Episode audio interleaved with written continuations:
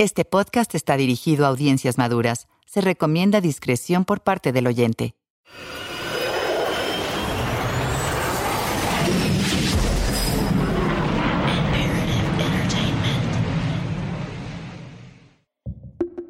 Una nota rápida.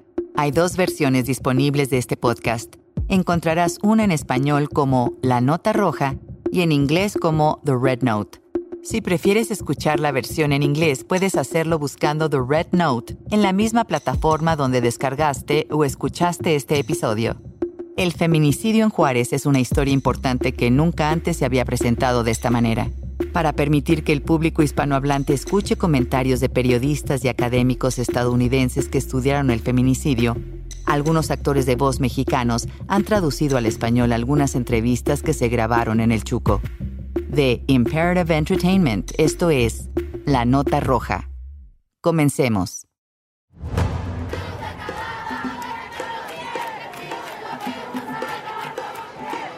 El día de San Valentín de 2004, más de 7.500 manifestantes de 20 países se reunieron a lo largo de la frontera para protestar que los autores de la serie de asesinatos de Juárez aún no hubieran sido llevados ante la justicia.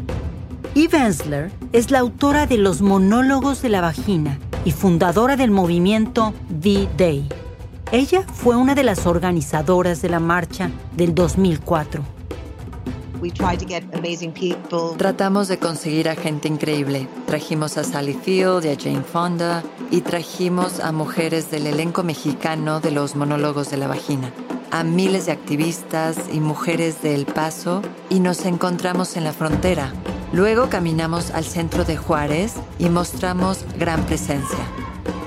Además de ser la mayor manifestación contra la violencia de género en la ciudad, la protesta del V-Day fue un hito por otra razón.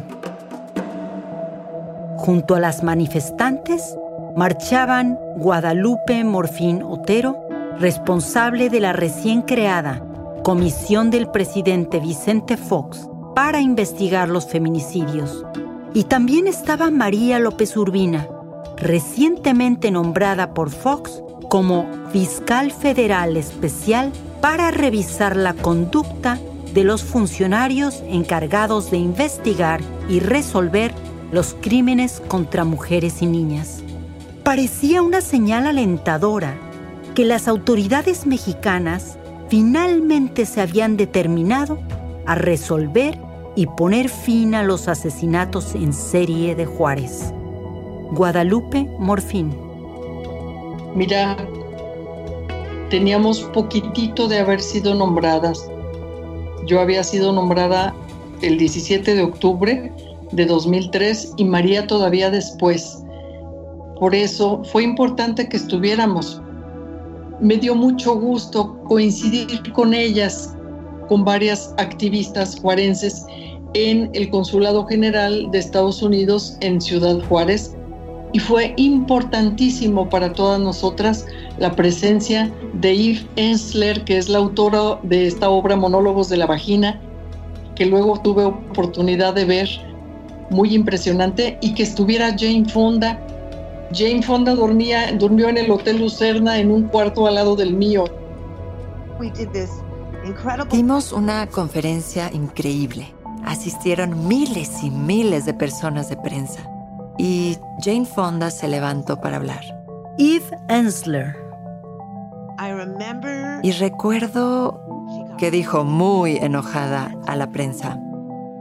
¿Por qué una celebridad como yo tiene que venir hasta aquí para que te preocupe que las mujeres de México están siendo asesinadas. Recuerdo que en algún momento de la marcha se escuchó una explosión. Y todo el mundo se asustó por un segundo, pero pero fue solo el tronido del escape de un coche. Marchábamos hacia el puente. Yo estaba del lado de Juárez con Esther. Ella es Esther Chávez Cano, la fundadora de Casa Amiga, y todas las personas que marchaban, principalmente mujeres, iban marchando desde el lado americano del paso y fue como había un sentimiento en común de todas las mujeres del mundo. Fue como si estuviéramos todos juntos, como si hubiéramos llegado todos juntos. Todos estábamos ahí por las mujeres de Juárez, todos les estábamos cubriendo las espaldas y después tomamos las calles de Juárez. Fue un día increíble. Este es el episodio 8 de La Nota Roja, ni una menos ni una más. Mi nombre es Lidia Cacho.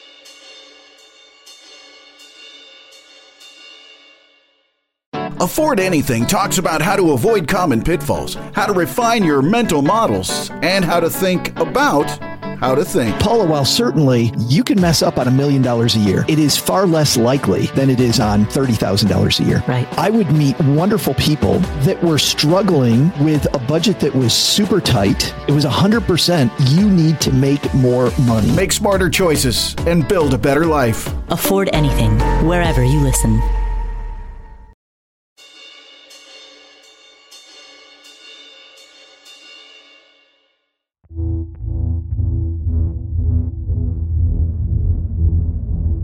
A principios del 2004, la policía descubrió 12 cuerpos enterrados detrás de la propiedad de un policía estatal que supuestamente era teniente del cártel de Juárez. Los funcionarios estadounidenses creían que los asesinatos fueron cometidos por miembros de la policía del estado de Chihuahua, por órdenes de este oficial vinculado al crimen organizado. Trece policías estatales del turno de la noche fueron arrestados justo al presentarse a trabajar por estar ligados a los asesinatos. Se emitieron órdenes de arresto para otros cuatro policías que no se presentaron, incluyendo un comandante involucrado en la investigación de los feminicidios. Las autoridades de Chihuahua iniciaron la investigación de otros oficiales que trabajaban en el turno de la noche. Cinco comandantes fueron vinculados a la muerte de las 12 mujeres encontradas a principios de ese mes y fueron despedidos. En total, 350 oficiales fueron despedidos u obligados a renunciar por estar relacionados con la red de corrupción e impunidad, incluyendo al procurador del Estado. La periodista Diana Washington Valdez. El turno de la noche literalmente convierte a Juárez en el infierno. Que nunca te recoja la policía por la noche. Hemos tenido testimonios de mujeres del Paso que fueron violadas por la policía. Las ponían en su patrulla, las llevaban de un lado a otro, las violaban y luego las traían de vuelta a donde las habían recogido inicialmente, incluso con el marido presente. La fiscal especial, María López Urbina, compiló una lista de más de 100 oficiales y ex oficiales que habían cometido crímenes de tortura y otros actos de negligencia durante las investigaciones de los asesinatos seriales de mujeres. Ella solicitó su castigo inmediato. La lista de culpables incluía a casi todos los que se encontraban por debajo del rango del subprocurador, incluyendo a la ex fiscal especial Zully Ponce. En marzo de 2005, Ponce fue acusada de negligencia en relación con 47 de los casos de feminicidio. Más tarde, ese mismo año, fue declarada culpable de los cargos con orden de formal prisión, pero el veredicto fue revocado en la apelación antes de que Ponce hubiera pasado siquiera un día tras las rejas. Eventualmente, todos los demás oficiales nombrados en la lista de López Urbina también serían absueltos de cualquier delito. Recuerdo haber entrevistado a María López Urbina en su oficina de Juárez mientras hacía investigaciones de asuntos internos. Se veía sumamente angustiada. Me pidió que fuera con ella a una habitación más pequeña. Ella sabía que le espiaba el grupo de policías corruptos y un experto forense involucrados con la delincuencia. Así me lo expresó. Dos años después, nos encontramos en un programa de televisión donde ambas fuimos invitadas para hablar sobre la impunidad y la violencia de género en México. Al final del programa, me dijo que habían intentado matarla, que había recibido tantas amenazas de muerte por ser responsable de asuntos internos que no pudo soportarlo más. El enemigo estaba dentro de la Procuraduría de Justicia. López Urbina fue reubicada a la Ciudad de México. Se envió una nueva fiscal para que la sustituyera, la cual renunció cuatro meses después. Los funcionarios federales no enviaron a otra fiscal para que tomara su lugar, y la comisión encargada de las investigaciones de los homicidios de mujeres en Juárez fue disuelta. Los investigadores al otro lado de la frontera también encontraron obstáculos al tratar de avanzar en la investigación de los asesinatos en serie de Juárez. Oficiales federales de la Policía Nacional volaron hasta Juárez en la primavera de 2003 para reunirse con los investigadores locales y con Hardy Crawford, el jefe de la oficina del FBI en El Paso, para tratar los casos. Después de los asesinatos del campo algodonero en 2001, Crawford se interesó particularmente en la historia de las mujeres asesinadas de Juárez. Apareció entonces en el programa 2020 de la cadena ABC para hablar sobre el caso y trató incontables veces, sin éxito, de ayudar a los investigadores de Chihuahua. Diana Washington Valdés dice que la participación de Crawford dio a muchas activistas y familias la esperanza de que finalmente habría avances en la investigación de la serie de asesinatos. Oh, uh, bueno, sí, había mucha emoción, mucha esperanza, porque, ya sabes, la reputación del FBI y la voluntad del agente especial a cargo aquí de actuar en nombre de las víctimas vieron esto como un regalo de Dios, ya sabes.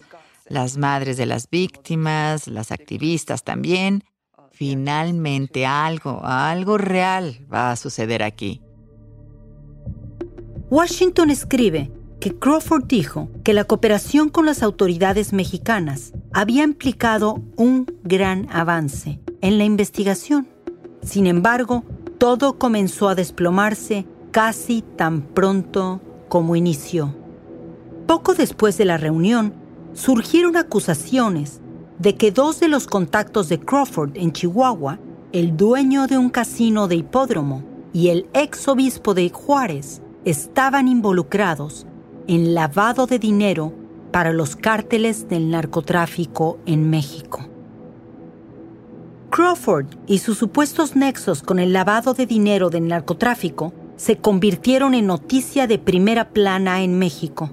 Después de que los políticos se quejaran de que Crawford y el FBI se estaban entrometiendo en asuntos internos del país, el embajador de Estados Unidos en México revocó la autorización de Crawford para entrar al país en su cargo oficial.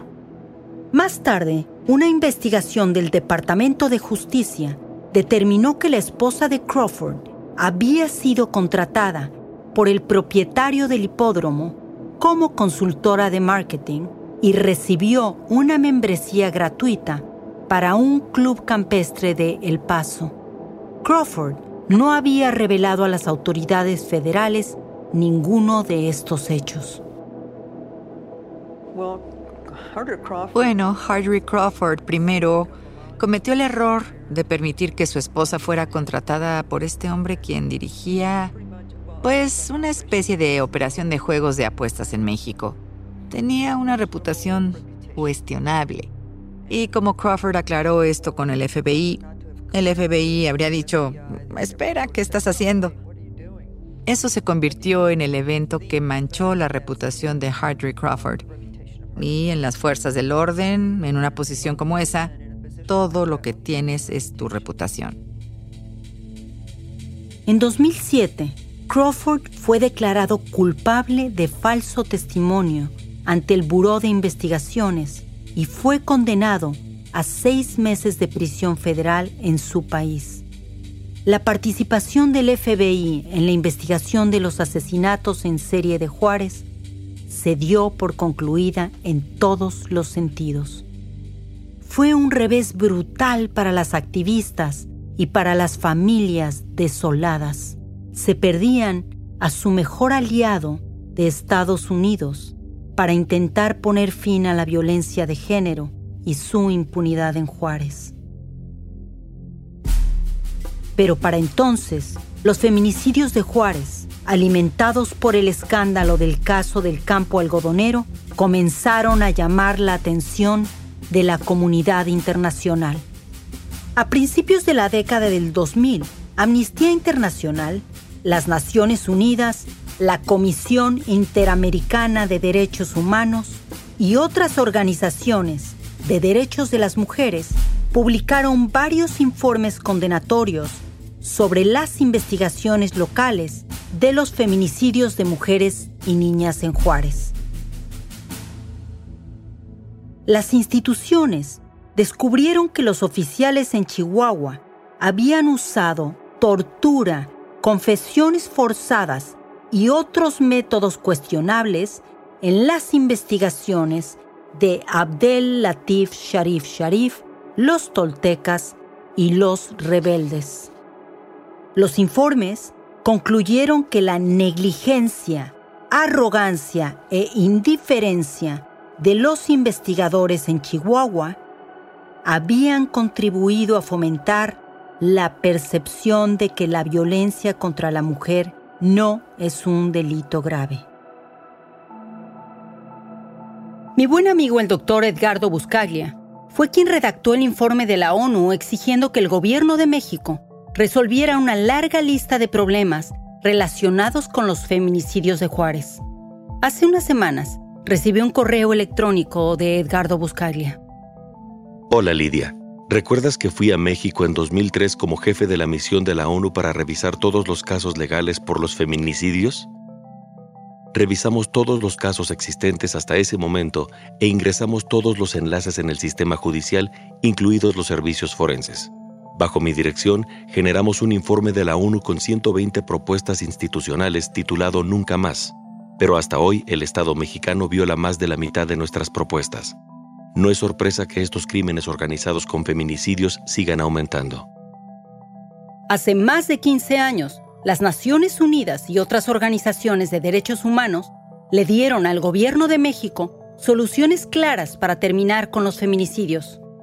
Soluciones que aceptaron, pero jamás cumplieron.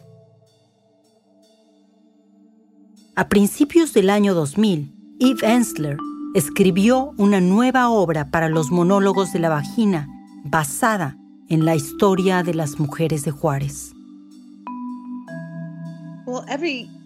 Bueno, cada año hago un adicional.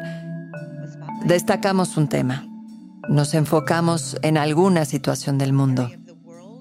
Tuvimos un año en el que Juárez fue nuestro foco de atención.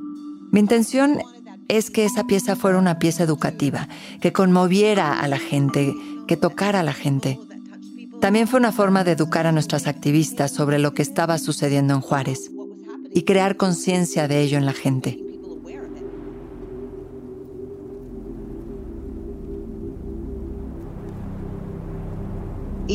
Cada mujer es de piel oscura y particularmente joven.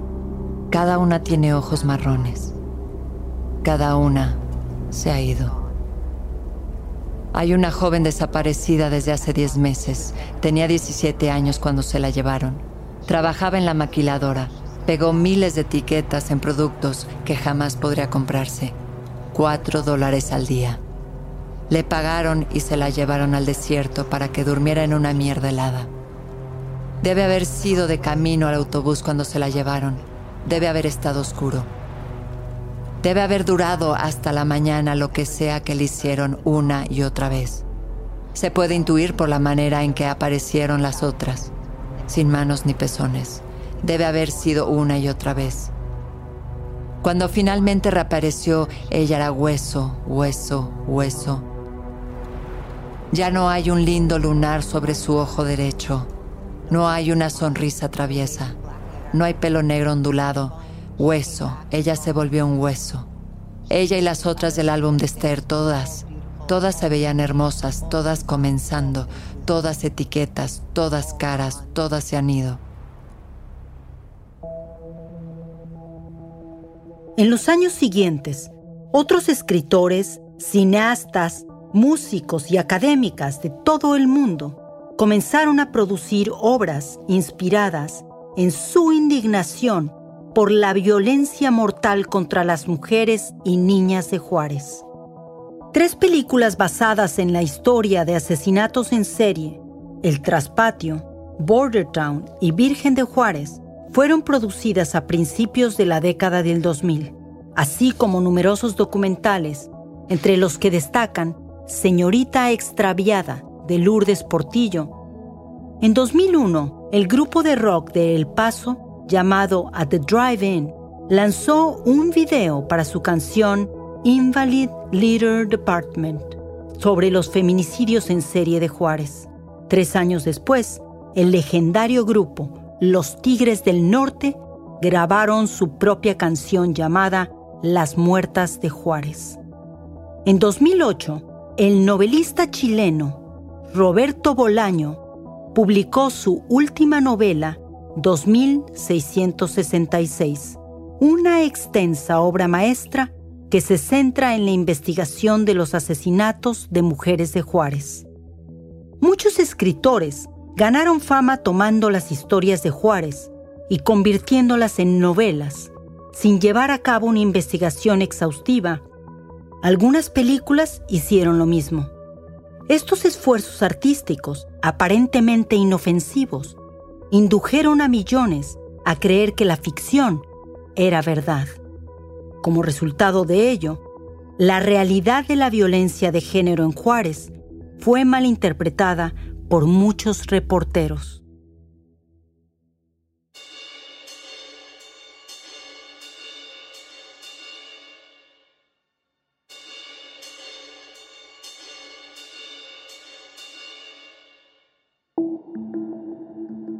Uno de los acontecimientos más importantes en materia de violencia de género en México no tiene que ver con los artistas ni con las fuerzas del orden, sino con el vocabulario. El término feminicidio fue acuñado por la escritora feminista americana Carol Orlock en los años 70. Argumentó que homicidio es un término de género neutro que no describía con precisión los horribles actos de asesinos como Jack el Destripador. Feminicidio es el asesinato de mujeres por el hecho de ser mujeres. A diferencia de los motivos habituales, como el robo o la venganza, los feminicidios son cometidos por hombres motivados por la misoginia, el odio, el placer sádico, el deseo de oprimir y el sentido de apropiación del cuerpo de una mujer o niña. Según Verónica Corchado, directora del Instituto Municipal de la Mujer de Juárez, el desarrollo de conceptos como el de feminicidio fue un hito importante en la lucha de las mujeres de México por articular y hacer valer sus derechos. Yo venía, estaba formada por una por una mujer Y no recuerdo que mi mamá dijera o me dijera así cosas que aguas con el acoso. Sí me decía aguas con los, con los hombres que nada más te, se quieren acostar con uno y ya, pero no del acoso. Y hoy por hoy, lo hemos visto en, en el centro histórico, se reconoce, las mujeres hoy reconocemos que es un acoso. ¿no? El concepto de feminicidio comenzó a cobrar fuerza en México gracias al trabajo de la antropóloga feminista Marcela Lagarde. Después de ser electa como diputada en México, Lagarde ayudó a redactar la Ley General de Acceso de las Mujeres y Niñas a una vida libre de violencia, que fue aprobada en el 2005. Una enmienda al Código Penal de 2007 tipificó formalmente el feminicidio en la legislación federal mexicana y creó mayores sanciones penales para estos delitos que para un homicidio. La tipificación del feminicidio en la legislación mexicana ayudó a allanar el camino para nuevos avances en el tratamiento del problema de la violencia de género en México. Años después del asesinato de su hija Lilia Alejandra García, Norma Andrade se convirtió en una activista que trabaja para erradicar la violencia de género en la frontera. Está decidida a probar a toda costa que el asesinato de su hija no fue un hecho aislado. Con la ayuda de abogadas feministas especializadas en derechos humanos, que trabajaron con ella y sus compañeras activistas, Norma se convirtió en experta. Estudió el lenguaje legal y aprendió a moverse en un país de policías corruptos que viven a la sombra de la ausencia de Estado de Derecho. Poco a poco nos enseñaron a llevar una reunión en forma, cómo empezar a trabajar los casos, cómo armar los expedientes, el nombre de la joven, sus características, dónde había desaparecido, cuándo, cómo estaban las condiciones, cómo hacer una carta, cómo ir a, exigirle al Ministerio Público. Ya después nos fueron enseñando em, lo que eran los derechos humanos. Había, había quienes sabíamos sobre los derechos, pero no bien en forma lo que es un derecho humano y qué era lo que significaba y cuáles eran esos derechos humanos que teníamos derecho todas. Realmente nos ayudaron a empoderarnos. Conocí a Norma Andrade poco después de que su hija, Lilia Alejandra, fuera asesinada. No es una mujer alta, pero su gigantesca fuerza hizo que muchas familias de Ciudad Juárez comprendieran el poder asesino de la corrupción que había obstaculizado cualquier investigación significativa de los feminicidios. Fueron Norma y otras madres convertidas en activistas como ella las que ayudaron a las periodistas, incluyéndome a mí, a entender la verdadera historia detrás de los feminicidios del norte. Con el conocimiento que había adquirido de sus abogadas, Norma presentó una demanda en contra del gobierno mexicano por el caso de Lilia Alejandra. Esta fue aceptada en la Comisión Interamericana de Derechos Humanos. Pero para Verónica Corchado, a pesar de la tipificación del feminicidio en la ley mexicana, los veredictos contra el gobierno mexicano y la creación de la Fiscalía para proteger los derechos de las mujeres y niñas, aún hay muchos logros por alcanzar. Yo creo que en el tema de feminicidio, desaparición de mujeres, todo, las investigaciones, si bien es cierto que tenemos un marco jurídico ya muy pertinente, muy afinado y que el tema de Ciudad Juárez ha sido ejemplo para todo el país, etcétera, sí creo que en el tema de procuración de justicia eh, tiene todavía muchos vacíos y a lo mejor en papel está escrito que hay que hacer, pero en la práctica eso no es posible. En los Estados Unidos, una escritora había comenzado a cuestionar si el concepto de feminicidio era aplicable a la serie de asesinatos de Juárez. En 2007, la bibliotecaria de investigación Molly Molloy recibió un estudio que analizaba las estadísticas de asesinatos de mujeres en Juárez.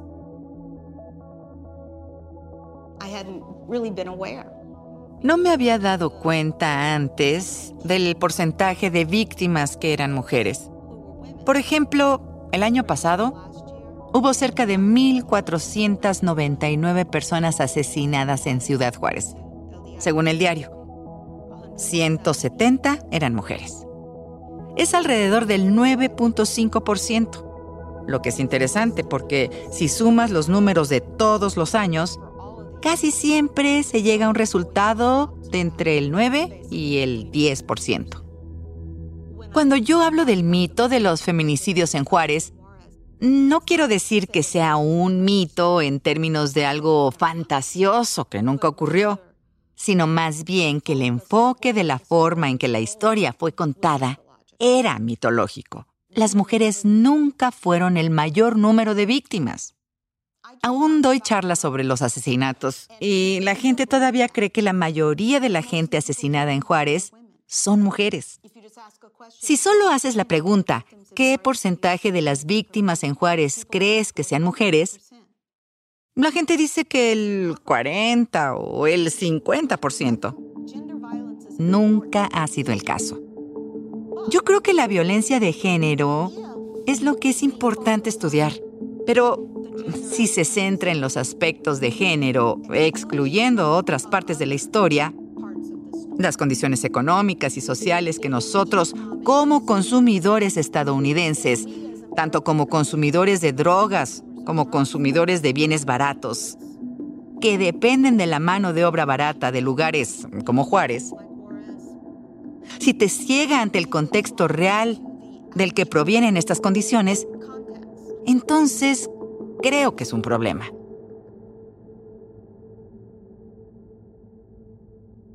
Pues qué, qué triste que lo vean de esa manera hablan las miembros del colectivo estudiantil Uni Unida. A las mujeres nos ven antes y después de asesinarnos como objetos.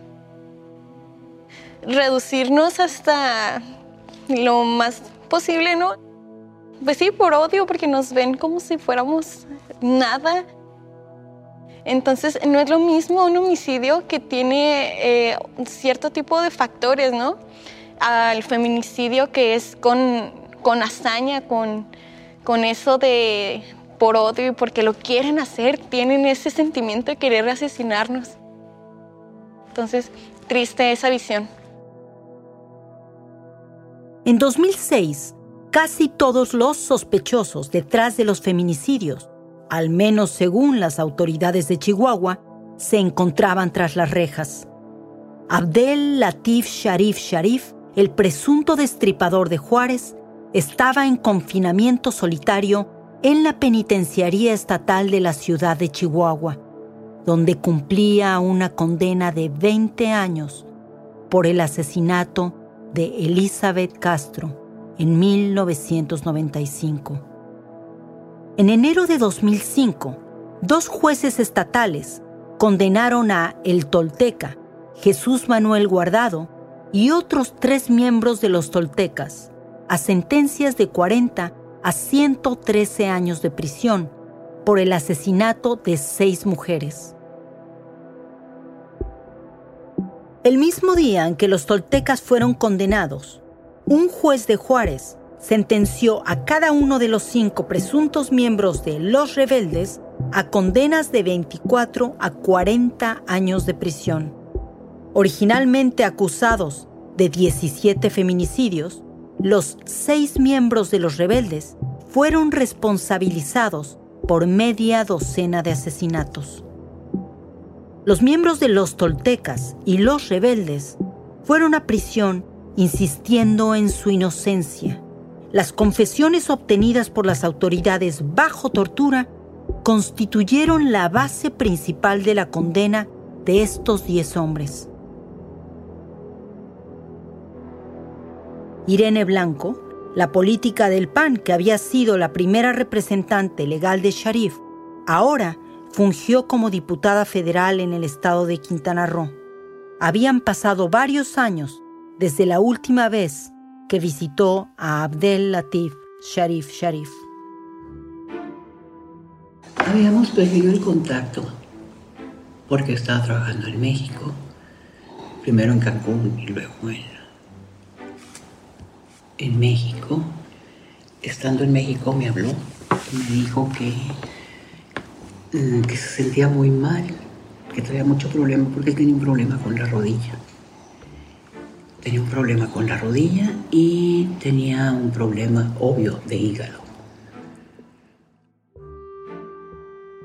Trabajando con un nuevo equipo legal, Sharif había presentado una orden judicial para asegurar su liberación. Se había programado una audiencia para revisar la solicitud de amparo para aquel martes. Pero Sharif le dijo a Irene Blanco que debía operarse la rodilla un día antes de la audiencia. Entonces le dije yo a los derechos humanos, Sharif no se puede operar.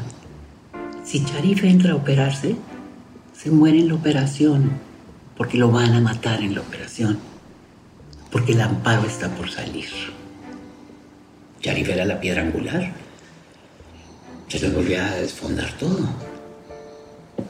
Se caía todo. Si Sharif salía libre, ¿qué estaban haciendo los roteros que eran pagados por Sharif? ¿Qué? Digo, se les cae todo eso, Sharif muere el lunes y el martes le daban la sentencia de, o sea, el, el amparo pues contra la sentencia. La noticia de que el hombre al que alguna vez se había temido como el destripador de Juárez estaba muerto recibió tan solo una rápida mención en la prensa local. Los restos de Sharif no fueron reclamados por su familia en Egipto. Fue enterrado en una tumba pública a expensas del Estado. Y quien me entera a mí de la muerte de Sharif es Guadalupe Morfino Otero. Me habla, estaba yo en Cancún, y me dice, este, pues te tengo que dar una noticia que te va, te va a doler murió Sharif en la operación. Fue sepultado en Chihuahua. Sí, no lo niego, sí sentí una tristeza profunda. Sí me dio mucha, mucha tristeza. Me, pues me trajo eso que te trae bien todos los recuerdos y demás. Y dices, ¿de qué ha servido todo esto? O sea, ¿de qué? ¿Sabes qué se logró? Que ahora no se diga homicidio, se diga feminicidio. Que están equipados los uh, forenses con, con técnicos que manejan ADN y todas estas cosas. Las investigaciones, cómo se hacen, se hacen mejor que hace 20 años. No lo creo. ¿Qué se logró o qué se ha logrado? Yo digo que nada.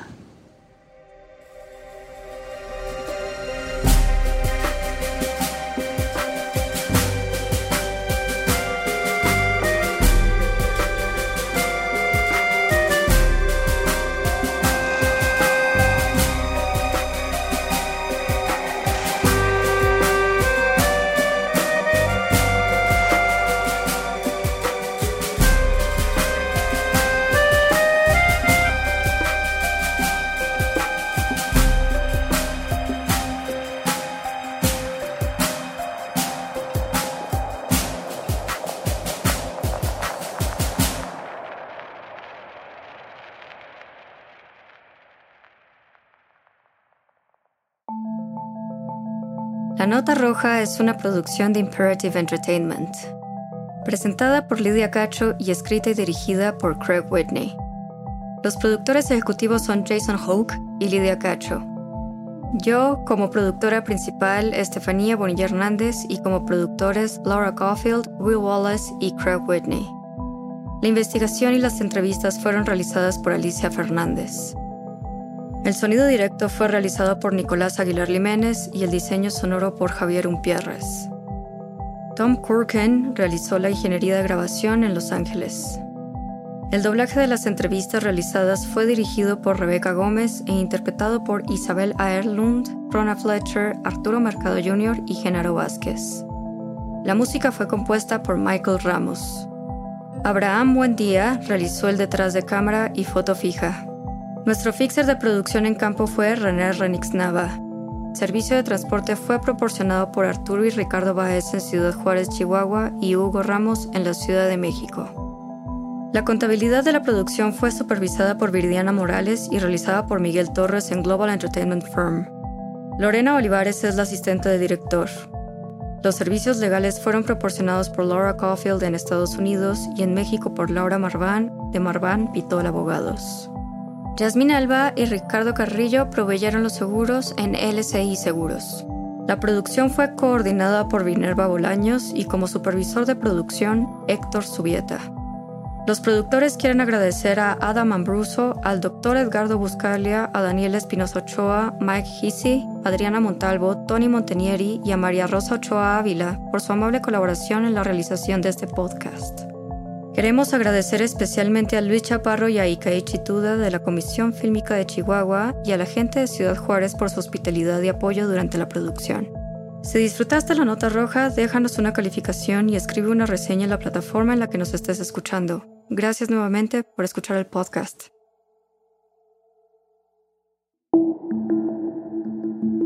Ahora nos acompaña Alicia Fernández, quien realizó la entrevista con Irene Blanco, a quien escuchamos en este episodio. ¿Qué te dijo Irene sobre lo que hizo después de la muerte de Sharif? Durante algún descanso en la entrevista, Irene me dijo que después de que Sharif murió, pues ella quemó todo, incluyendo todos los archivos que tenían que ver con su caso. Creo que para ella era como un recordatorio de una situación sin resolver. Siento que hay como un tipo de desesperanza, porque ella cree que además de la corrupción entre las autoridades y las soluciones rápidas que ofrecían, la lucha contra la impunidad y la violencia de las mujeres se ha dividido porque existen discrepancias incluso en las personas u organizaciones que buscan justicia. También creo que ella siente que invirtió mucha energía en este caso y 20 años después las niñas siguen desapareciendo. Es como si hubiera una cortina negra que bloquea la realidad. Entonces los asesinatos y la violencia en contra de las mujeres siguen sucediendo y siguen sin castigo. Entonces, cuando Sharif murió, creo que ella pues realmente quería cambiar de página. Gracias, Alicia. The Bigger Pockets portfolio of podcasts are worthy of your investment. We're having a real conversation as real real estate investors. New episodes available every day. It's important to buy where it makes money and not necessarily where you want to travel to. Bigger Pockets, On the Market, Rookie Real Estate, or Money Podcast. The purpose of flipping is to create more cash so then you can reinvest into other types of properties. The Bigger Pockets Podcast on YouTube or wherever you listen.